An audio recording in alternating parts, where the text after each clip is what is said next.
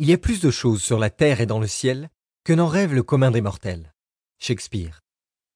Pour comprendre les pouvoirs de la pensée, vous n'avez pas besoin de connaître les lois de la physique ni la façon dont se manifeste la réalité, tout comme vous n'avez pas besoin de comprendre le fonctionnement d'un carburateur ou l'allumage d'une bougie pour conduire une voiture. Rares sont ceux d'entre nous connaissant la mécanique automobile, ce qui ne nous empêche pas de conduire. De même que la science des pouvoirs de la pensée, n'importe qui peut, rapidement et avec efficacité, en maîtriser les essences et les mettre en pratique dans sa vie. Commençons d'abord par étudier la nature de la réalité et en particulier les nouvelles découvertes scientifiques des dix dernières années qui nous ont beaucoup aidé à comprendre comment la pensée crée sa propre réalité. Ces découvertes expliquent pourquoi la création d'images dans notre esprit n'est pas une simple illusion, mais bien un processus créateur nous aidant à diriger les mêmes énergies qui retiennent ensemble la matière, transforment l'eau en vapeur ou font germer et croître une graine.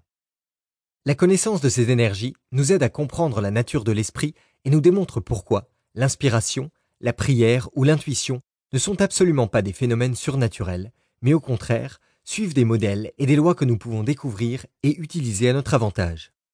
Tout comme ce qui existe dans notre univers, ces phénomènes sont régis par des lois qui, débarrassées de leur jargon scientifique, sont à la portée de tout le monde. Allons faire une petite incartade du côté de ces nouvelles découvertes. La physique moderne voit l'univers comme un vaste enchaînement d'activités dynamiques. Non seulement l'univers est-il vivant et en perpétuel changement, mais tout agit sur tout. À son niveau le plus primaire, l'univers apparaît entier et indifférencié.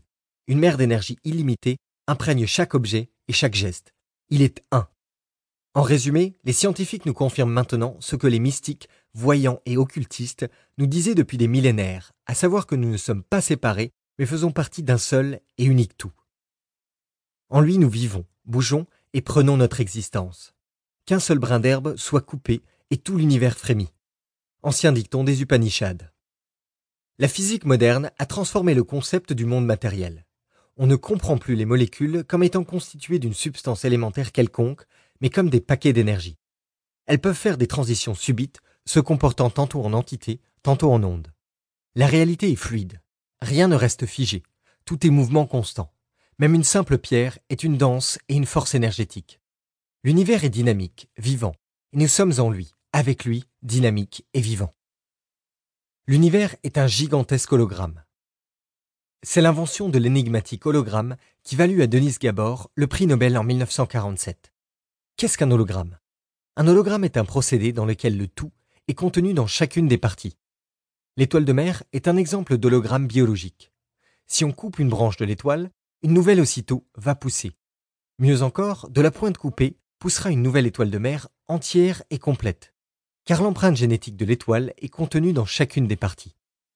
Il y a plusieurs années, lors d'une exposition holographique présentée à Sydney, en Australie, je visitais une collection de photographies faites à partir d'hologrammes. Un de ces portraits représentait une jeune femme se tenant debout. En bougeant vers la droite, on la voyait fumant une cigarette. Par contre, en se déplaçant vers la gauche, on retrouvait la jeune femme légèrement se déhancher dans une posture suggestive. Si cette plaque photographique tombait et se brisait en morceaux, chaque parcelle nous révélerait non pas ce que l'on s'attendrait d'y voir, à savoir une partie de soulier, de robe, peut-être un œil, mais bien la jeune femme au complet. Et si l'on bouge n'importe lequel des morceaux de gauche à droite, on verrait encore la jeune femme fumer ses cigarettes et onduler des hanches. Chacune des infimes parcelles contiendrait en elle la photo complète. À l'heure actuelle, il nous apparaît que la nature de notre existence serait holographique et que le cerveau fonctionne aussi de manière holographique. Notre processus de réflexion semble identique à celui de l'univers et se forme des mêmes composantes. Le cerveau est un hologramme interprétant l'univers holographique. L'interaction entre la conscience et le monde physique devient ainsi moins mystérieuse.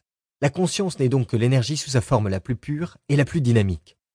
Ceci explique alors comment les événements peuvent être influencés par nos rêveries, désirs, peurs ou volontés, et de quelle façon une image provenant de l'esprit peut se concrétiser. Ces découvertes sur la nature du réel peuvent s'avérer des alliés dans notre processus d'évolution de croissance. Si nous savons et comprenons que nous sommes partie intégrante d'un univers dynamique et ouvert, que notre esprit joue un rôle dans l'élaboration de la réalité, nous pouvons alors choisir de vivre d'une façon plus créative et efficace. Nous ne pouvons plus demeurer de simples spectateurs regardant les choses nous arriver.